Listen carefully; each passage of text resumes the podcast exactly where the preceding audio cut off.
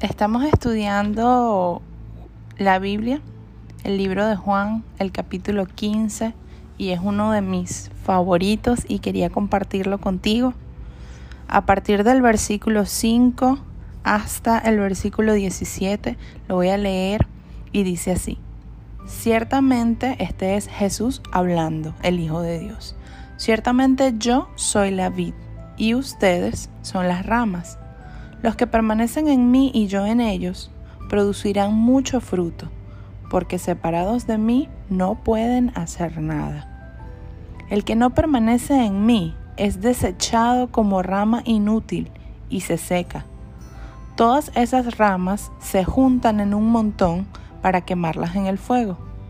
Si ustedes permanecen en mí y mis palabras permanecen en ustedes, pueden pedir lo que quieran y les será concedido. Cuando producen mucho fruto, demuestran que son mis verdaderos discípulos. Eso le da mucha gloria a mi Padre. Yo los he amado a ustedes tanto como el Padre me ha amado a mí. Permanezcan en mi amor. Cuando obedecen mis mandamientos, permanecen en mi amor, así como yo obedezco los mandamientos de mi Padre y permanezco en su amor. Les he dicho estas cosas para que se llenen de mi gozo. Así es, desbordarán de gozo. Este es mi mandamiento. Ámense unos a otros de la misma manera en que yo los he amado. No hay amor, no hay un amor más grande que el dar la vida por los amigos. Ustedes son mis amigos si hacen lo que yo les mando. Ya no los llamo esclavos, porque el amo no confía sus asuntos a los esclavos?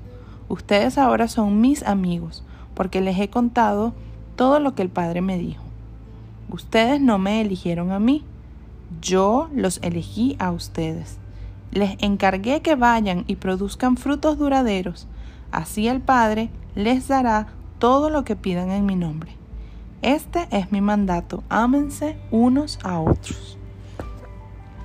Y yo aquí meditando y, estudiando un poco en este pasaje eh, lo que significa permanecer en Él, yo colocaba, si te mantienes en mi presencia, cerquita de mí, haciendo mi voluntad, agradándome, conociéndome, en oración y en el estudio de mi palabra, con un corazón que verdaderamente desea conocerme más y hacer lo correcto.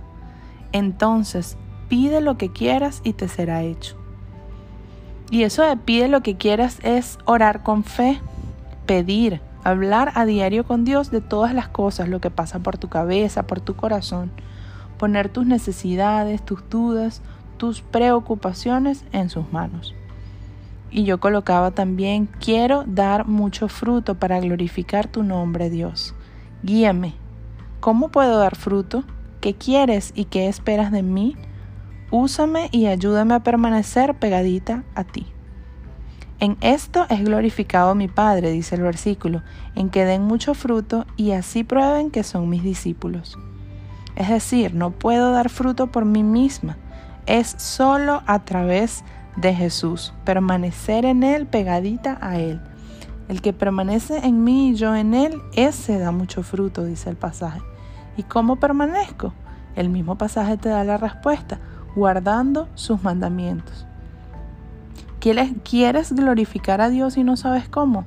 Pues el pasaje te dice, da mucho fruto y demuestra de esa forma que eres un hijo de Dios. ¿Y cómo doy fruto? Cuando permanezco conectado a Jesús guardando sus mandamientos. El verso 9, déjate cautivar por el amor de Dios. Cuando conoces y experimentas esa clase de amor, cuando entiendes la forma en la que Dios te ama, entonces comienzas tú a enamorarte de Él apasionadamente. No hay nadie que te ame como Dios te ama. Él dejó su trono por salvarte. Murió en la cruz para que tú tuvieras vida eterna. Así como Dios ama a su único Hijo Jesús, de la misma manera te ama a ti.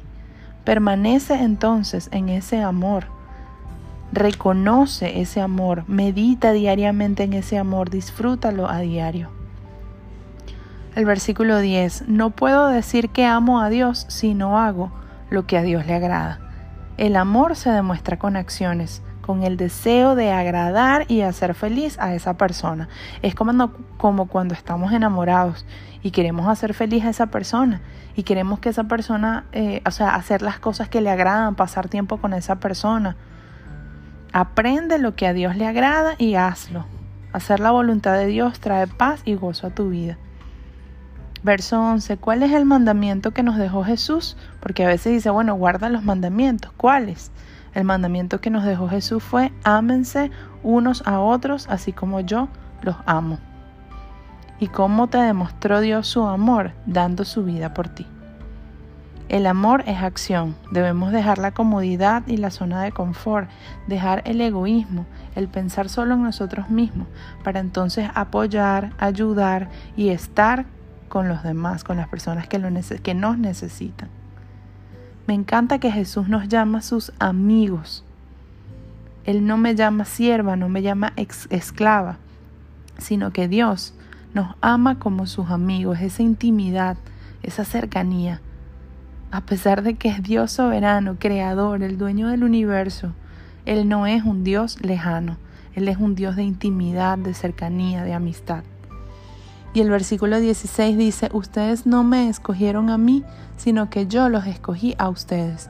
¿Qué quiere decir esto? Que cuando conoces a Dios y te entregas de lleno a Él, es solo porque Dios así lo quiso. Él fue quien te buscó primero y te escogió para ser su hijo, para ser parte de su familia. ¿Qué me poda y qué es lo que me purifica? La palabra de Dios. Si yo permanezco en Él, entonces Jesús permanecerá en mí. Y de verdad que esto es un pasaje espectacular que quisiera que guardaras en tu corazón. Dios te ama y Dios quiere una relación de amistad y de intimidad contigo. Debemos permanecer diariamente pegaditos a su presencia y a su palabra. ¿Cómo? Conversando con Él, vaciando lo que hay en tu mente, en tu corazón, tus pensamientos, hablándolo con Él, relacionándote con Él, demostrándole tu amor conociéndole más de cerca, enamorándote de Él cuando te das cuenta de la forma en la que Él te ama. Lee la palabra, lee la Biblia. Allí podrás conocerle más. Dios te bendiga. Feliz día.